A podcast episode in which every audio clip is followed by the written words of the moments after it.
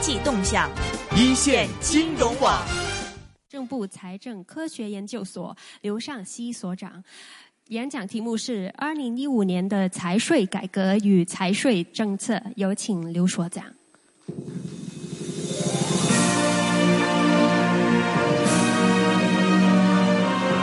敬的两会的代会长，全国人大的李秘书长，全国政协张秘书长，女士们、先生们，大家下午好！非常高兴啊，来参加这个两会论坛。那么我在这里主要讲讲财政政策的问题。大家知道呢，财税改革啊，这样基本的框架思路已经形成了。一五年的财政改革是沿着一四年确立的基本思路框架和路径呢进一步的深化。媒体做了很多的报道，那么在这里呢，我就不过多的去阐述。那么我想。结合我们当前的形势，更多的讲一下一五年的财政政策是如何抉择的。这里头不是给大家讲内幕消息，而是讲这个财政政策啊抉择的大逻辑是什么。总理在综合工作报告里头强调。二零一五年仍然实行积极的财政政策，但积极的财政政策跟以往是不一样的。特别强调呢是要加力增效。那么在一五年为什么要加力增效？如何加力增效？那么背后的大逻辑又是什么？这里头应当关注一些什么样的问题？其实这不仅是经济界，社会各界都很关注。那么我就想学习呢两会精神呢，在这里谈的体会。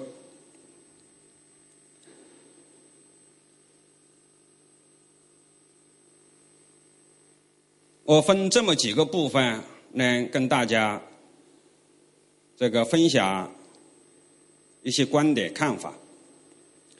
第一个部分呢，就是财政紧运行将会是今后一个时期的常态。第二个部分呢，简单谈一下风险新常态。什么是风险新常态？我们说经济新常态，实际风险也是新常态，也就各种风险。在相互转换。第三块呢，跟大家讲一下，作为政府的政策工具，财政自身具有不确定性，财政面临着诸多的挑战。最后一块呢，就是讲一五年的选择，就是继续实施积极的财政政策，而且要。加力增效。好，那么下面我从第一个问题跟大家谈谈我的看法。财政紧运行将会是今后一个时期的常态，这是一个趋势判断。那怎么呢？看待这个问题？首先从全球来看。当前全球经济复苏的不确定性依然很大。那么，我们国家作为全球第二大经济体，也进入了经济新常态。这一点大家都知道。我们去年的经济增长是七点四，那么今年的预期增长是七左右。这就是说，我们经济下行的风险依然存在。这表明从无论从全球来看，还是从国内来看，经济实际上都存在着较大的不确定性。那么经济呢是财政的基础，经济进入新常态，实际财政运行也进入了新常态。一方面，财政收入的增速下降，而另一方面，财政支出却呈刚性化的增长。一方面就是钱袋子啊，很难像过去一样啊鼓起来，而另外一方面要花钱的地方就是越来越多，而且要花钱呢，还没法随着这个收入的这个。下降呢，而相应的减少，这就是所谓的支出的刚性。财政支出的刚性，它主要体现在社会性的支出，譬如教育、医疗、社保，这都涉及到基本的民生、老百姓的福祉。那么这些方面的支出占的比重是越来越大。尤其是随着人口老龄化的加速，那么这方面的支出啊，也是没法去减少的，只能是越来越多。一方面收入上不来，另一方面呢，支出要快速的增长，那么收支的缺口就增大了。大家可以对比一下一四年和一五年，比如说一四年。全国一般的财政收入增长呢是八点六，这是多少年来啊首次进入这种个位数的增长。以前财政收入的增长都是两位数，曾经在很长一个时间呢都是远远超出了经济的增长。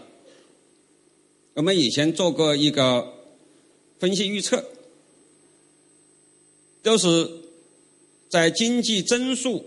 达到百分之九左右的时候，那么财政收入的增长是在两位数，百分之十几、二十几，甚至可以高达百分之三十。这是历史数据啊，可以证明这一点。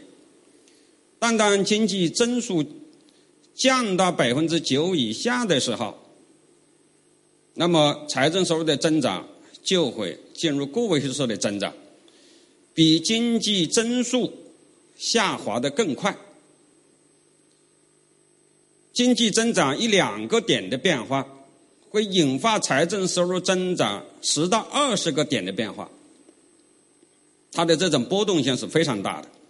那我们现在的经济增速呢，预期是百分之七左右，那很显然，这个财政收入就进入了个位数的增长。一四年，这是一个成了事实的一个结果，增长了八点六。而支出呢是八点二，所以去年的赤字的缺口呢是一点三五万亿。那么再看今年呢，今年我们预期的财政收入的增长是七点三，啊，收入是预期呀增长比去年更低了，但是支出呢却比预去年的预期呀更高了，达到十点六。就是，我们预算里头安排的这些财政支出的增长，要比去年更高，这就是刚才说的财政支出啊，存在着刚性。那么这样一来的话呢，财政预期的收支缺口实际上就大了。那么这样通过要需要通过发债来弥补的赤字，达到一点六二万亿，比一四年呢扩大了两千七百亿。所以这个收支缺口是扩大的，赤字债务规模呢，这是也是扩大的，这就是财政的运行进入这一种新常态。这种新常态可能不是短期的一种偶然的现象，既然叫它新常态，可能就是以后的一种财政运行的状态。大家也。从世界上其他的发达国家也看得出来，很多国家的财政实际上也是一种紧运行的状态，或者说还是处于一种危机的状态。那我们国家的财政实际上现在也是这么一种状态。我们过去呢，为财政收入的高增长的时候啊，有很多的担忧。那么现在呢，也出现了另一种担忧，这个财政风险实际上是在扩大的。那么，除了财政风险，实际上我们现在整个人类社会的发展，正如社会学家所说的，进入风险社会。风险社会表明人类社会的发展进入了一个新的这种历史时期。风险社会的一个基本的特征，就是由各种不确定性所导致的风险，它不是在减少，而是在增加。经济新常态的基本特征，就是经济存在着下行的风险。那么，财政新常态的基本特征，就是收支缺口扩大、赤字增加、负债规模扩增。那这就是。经济的风险、财政的风险，大家都已经看到都在增加。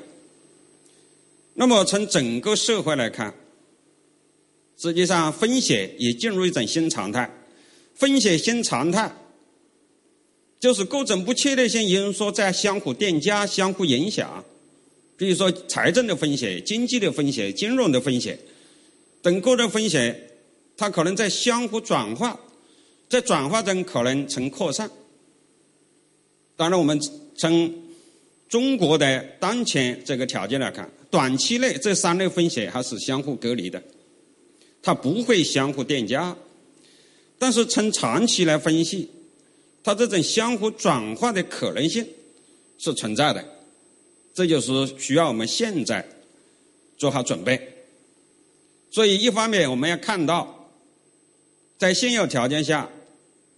正如我们现在刚才张医生秘书长所谈到的，中国的经济巨大的韧性，所以我国陷于全面危机的可能性是为零。但是我们要有风险意识，要深刻认识到各种各类风险的转化是十分重要的，这样我们才能防控这种系统性的公共风险。能够真正的避免这种危机，所以在风险新常态的这种条件下，怎么样树立一种风险意识？我们去发现风险、见识风险、去防控风险，那这是我们当前宏观政策要考虑所关注的。实际上，我们当前采取的各种政策也是从这一点出发的。经济的风险、金融的风险，从一般的这种经验来看，通常都会转化为财政的风险。而美国的金融危机这样这个风险，它后来呢转化成了美国的财政风险，再从演变成财政危机。美国的金融危机后来演变成了国际性金融危机，传导到发达国家，像欧盟。澳门国家出现了金融危机，后来经济危机，后来又转化成了财政危机。那么现在，像澳门还处于这种艰难的复苏过程之中，在某种意义上讲，它现在还是处于一种危机状态。它这种实际上是多风险相互叠加的。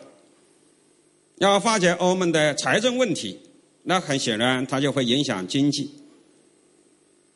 他现在是左右为难，那么在这么一种情况下，怎么去抉择？那比那种单一的风险显然是更加困难。所以风险新常态，它这个时候好就是面临着多种风险。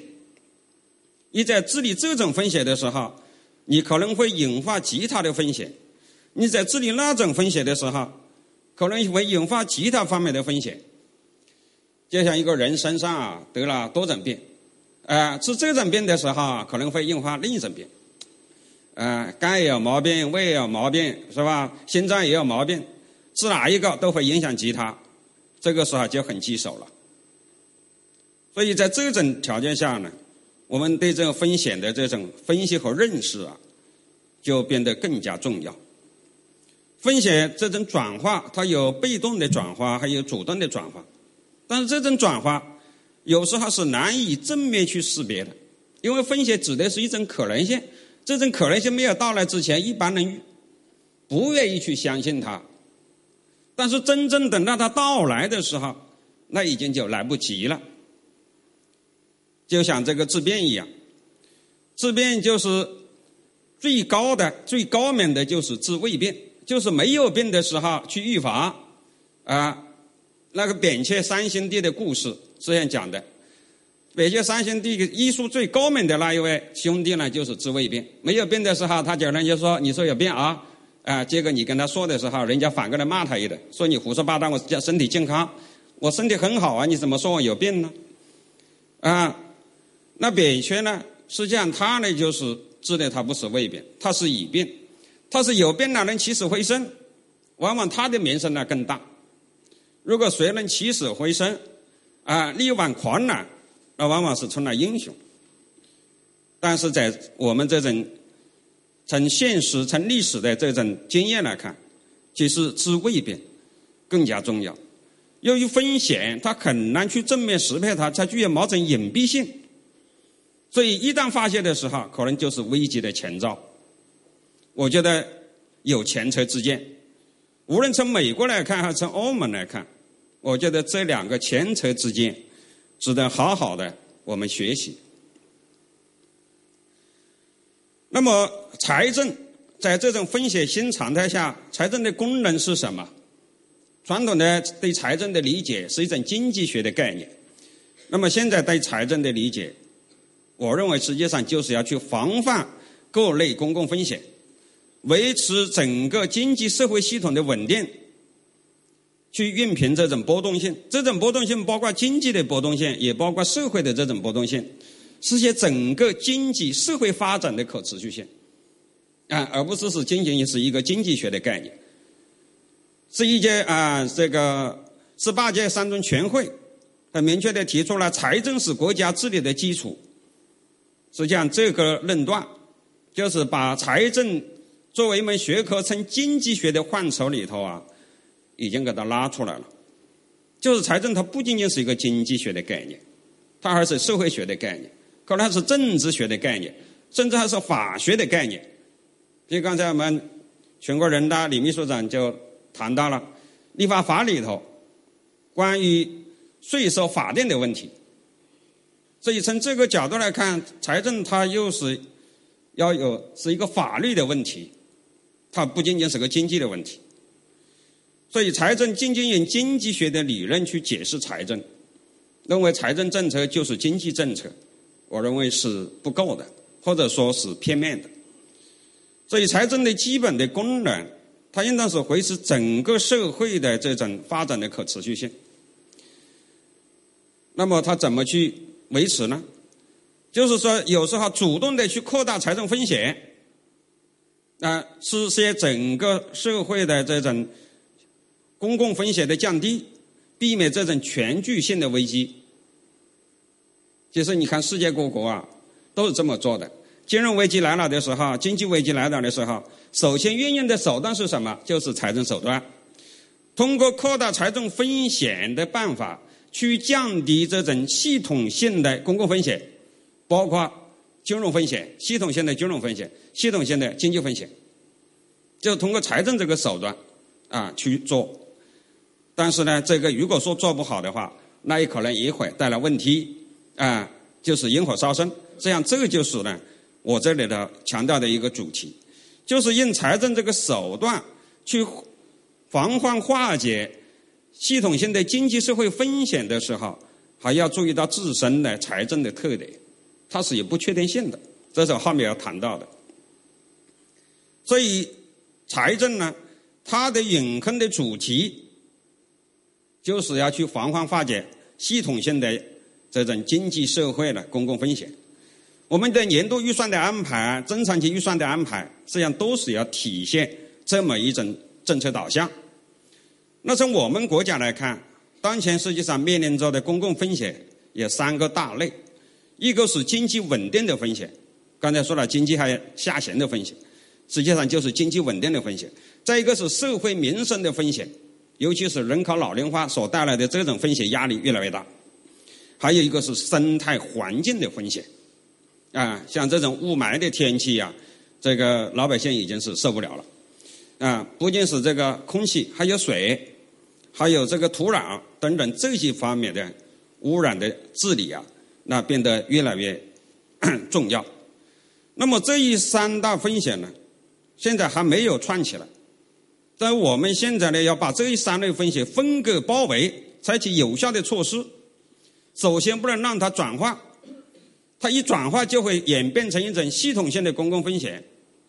那么导致整个公共风险会累计外溢，那财政政策或者说我们的预算的政策，就要从这么一个角度去考虑问题。所以我们二零一五年的财政政策为什么要加力增效啊？呃，实际上就要考虑到我们当前啊所面临的啊风险的新常态，我们所面临的经济稳定的风险、社会民生的风险和生态环境的风险。正是因为有这些风险的存在，所以我们的积极财政政策才要这么制定。但是呢，作为政府的政策工具，财政自身它也是具有不确定性的。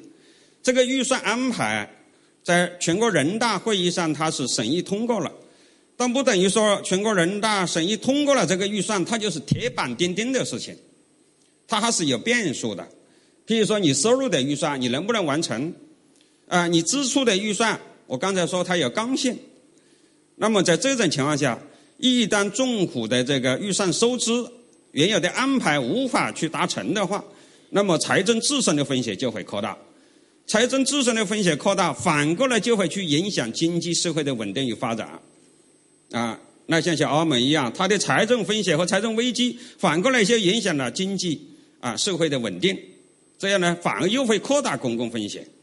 啊，这就是一个辩证法，所以在政策啊制定的时候，那么怎么把握好这种度，就是公共风险和财政风险怎么样去权衡，那这个是一个需要深入研究的重大的问题。所以我们过去呢，总把这个财政呢当成是一个确定性的东西，好像这个政财政这个工具啊，就像这个钳子啊、改锥一样啊，它是固定的，实际它是。可以变的，那么一旦变啊，就会带来新的风险。对于这一点呢，实际上我们在宏观政策制定中啊，要更多的考虑。那么在当前条件下，财政面临的最大的不确定性就是筹资。那么百分之七左右的经济增长，税源是在收缩的，财政收税收收入的增长预期，这个。令人难以乐观。那么，像去年中央收入预算的完成，那也是采取了一些特殊措施的，要不然的话，去年的收入预算也是难以完成的。那这样的特殊措施往往是一次性的。那么，从地方来讲，地方政府税收、土地出让收入，那么实际上现在都处于下行的这么一种状态，尤其是地方啊，受房地产市场的影响。这种与房地产相关的税收收入和土地的出让收入都会快速的下降。那么，对于主要依靠土地来融资的地方政府来说，筹资的不确定性呢更大了。这也反映出地方的财政风险实际上是在扩大的。那么，在这个两会期间，大家也知道，我们不仅仅是扩大了这个财政赤字，而且针对地方的情况，也是啊提出了就是。一万亿规模的置换债券，那实际上这就是要解决这个地方的这个啊筹资的问题，就是地方筹资面临很大的不确定性，要降低这种不确定性，那么中央政府采取了这样的这些措施。那么筹资的不确定性呢，不仅仅是因为经济本身带来，还有政策的因素，那就是说现在要实施结构性的减税和普遍性的降费。地方的税收收入和非税收的增长，那就下行的风险就更大了。那加上去年呢，有一些地方的财政收入啊又有水分，这样一来的话，地方在一五年实际可支配的财力将更为紧张。可能财政风险啊比预想的要更大。在这么一种情况下，那就得政府要有预案，而且我们不能再以这种老黄历去看新常态。所以社会上有一种舆论、一种观点，说财政还有空间，财政政策的力度应当更大一些。啊，我们的赤字率还没有超过啊百分之三，甚至可以搞到百分之五，赤字可以更多。实际上，你还要看到财政自身现在面临的这种压力。如果说出现财政风险进一步扩大而导致财政危机的话，那反过来会加剧经济社会发展的不稳定。这是我前面。啊，一再强调的一个观点，所以搞这种积极的财政政策啊，它不是说是无限的，它是有度的。所以一五年的政策的选择呢，啊，实际上呢，就是采取了扩大财政风险的办法，去降低公共风险，避免经济啊、社会啊发展的这种不稳定。但是它这是也是有它的这种限度的。那么，在财力约束越来越紧的这种情况下，政府这两个选择啊，一个是呢适当减支，收入预算无法完成的情况下去调整预算，啊，去减调减支出，这种选择很难，因为支出的刚性制约了这一点。第二个呢，就是维维持原来的支出预算，短收呢用缺口用发债来弥补，也就扩大赤字，这样，这样呢也是调整预算。这是用扩大财政风险的方式呢，来保障这个支出的安排。那么我们怎么去选择呢？这里头一方面要看经济社会风险有多大，另一方面看财政的承受能力怎么样，也就是公共风险与财政风险两者去权衡。在风险社会，风险是无法消灭的，没法消除的，风险总是存在的，我们只能在各种风险之间去权衡。所以，一五年的这个财政政策呢，选择呢就是有限度的呢扩大财政风险，以化解公共风险，但这个度要把握啊。财政它是以防控经济社会风险为己任，就是力求啊经济社会的这种系统性的公共风险要最小化，但同时呢又以财政风险为天花板作为约束条件。就是不能超出财政的最大的承受能力，一旦搞出财政危机，啊，那可能就适得其反。我觉得这个刚才说的前车之鉴呢，是实际上值得我们深入去总结的。因为社会上现在有很多的这种观点，还在说啊，财政力度可以更大一些啊，没关系。但是财政赤字啊，上升很容易，啊，要下来是很难的。一个国家的赤字和债务上升啊，就像那个氢气球一样，只要不控制，蹭蹭蹭就直接往上飘，啊！但是要把它降下来，那就有如逆水行舟，相当的艰难。这有很多的国际经验啊，实际上都证明了这一点。这就是说，我们的积极的财政政策，加力增效，它也是考虑了财政自身的这种承受能力。总之呢。我觉得就是我们当前一五年的这种预算的安排和这种积极财政政策的力度啊，它是一个正确的选择。这正确在哪里？它是有利于降低当前面临的经济社会风险，避免就业、金融和社会恐慌等公共危机的发生。但是同时也要防止财政风险万一垫加到公共风险之上，那么反过来呢，就有可能是你在救火的时候可能引发更大的火。啊，那么就会走向反面，啊，那么这就是既这个今年的这个财政政策啊，它决策啊所应当是考虑的。我想这就是一五年积极财政政策的一种大逻辑。那么面对不确定的这种现实世界，实际上我们的决策思维恐怕也需要调整。啊，我们过去的更多的是一种确定性的思维，那现在更需要不确定性的这种决策思维。啊，和常态化的风险意识，也许只有这样，我们才能达到预想的目标，才获得我们想要的确定性，规避我们不想要的风险。谢谢大家，请批评指正。好的，很感谢是财政部财政科学研究所的所长刘尚希讲了讲这个今年的。